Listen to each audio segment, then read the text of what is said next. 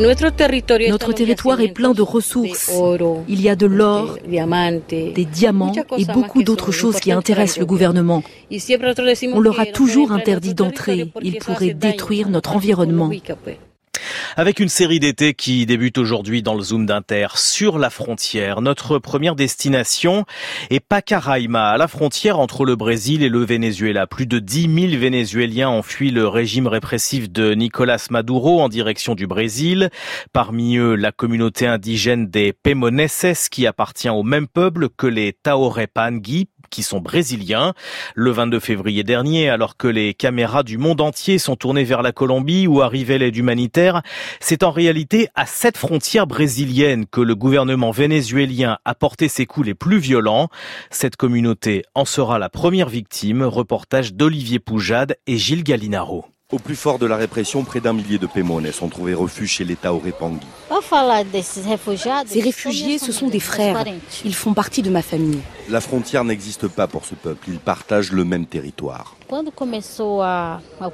Ivanette raconte le premier jour où les Pémonais sont arrivés à pied à travers la forêt chassés par l'armée vénézuélienne.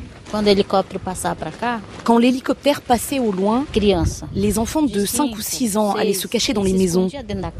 Ils sont traumatisés. Ici, ils jouent à se tuer avec des morceaux de bois.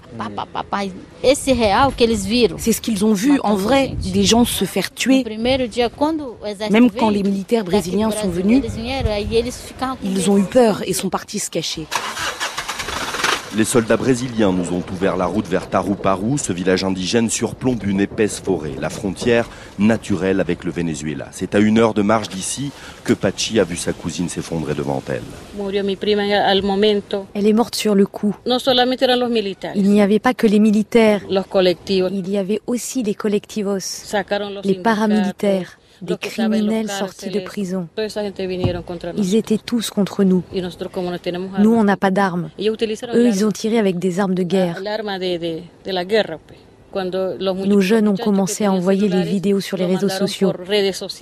Et c'est là qu'ils se sont calmés. Pendant plusieurs jours, les indigènes Pémones et les forces du gouvernement vénézuélien s'affrontent jusqu'à Santa Elena de Hueren, la première ville frontière à quelques kilomètres du Brésil. Et là, ça a été un massacre total. Il y avait des tanks, des convois. Les soldats tiraient sur les gens dans la rue et récupéraient les cadavres. Impossible de vérifier les chiffres. Probablement plusieurs dizaines de personnes sont mortes à Santa Elena entre le 23 et le 27 février. 80 Pémonais sont toujours portés disparus. Boris, lui, a été détenu pendant 24 heures. Ils m'ont électrocuté sur plusieurs parties du corps, sur la jambe. Ils m'ont étalé du piment sur le visage. Par vengeance. Parce que je suis indigène. L'objectif du gouvernement de Nicolas Maduro serait de prendre le contrôle de ce territoire. C'est ce que prétend Jorge. On a toujours voulu être autonome. On ne veut pas dépendre du gouvernement. Et ça, ça ne leur plaît pas. Les sous-sols sont pleins de minéraux. Il y a de l'or, du coltan, des diamants. C'est ce qui les intéresse pour faire des affaires avec les autres pays, la Russie et la Chine. Pas question de céder cette terre à Maduro et à ses alliés étrangers. Sergio est charpentier, il n'a pas d'armes, mais se prépare à repartir pour se battre. Maduro Pour moi, c'est un tyran. C'est un régime qui dirige. Mais on a des jeunes, ils sont préparés. Certains sont des anciens miliciens. S'ils arrivent à leur prendre des fusils, on arrivera à les repousser. Cette résistance, les Pémones vénézuéliens l'organisent de l'autre côté de la frontière, chez l'État Orepangui brésilien. On a toujours lutté pour la cause indigène. On sera aux côtés de notre peuple.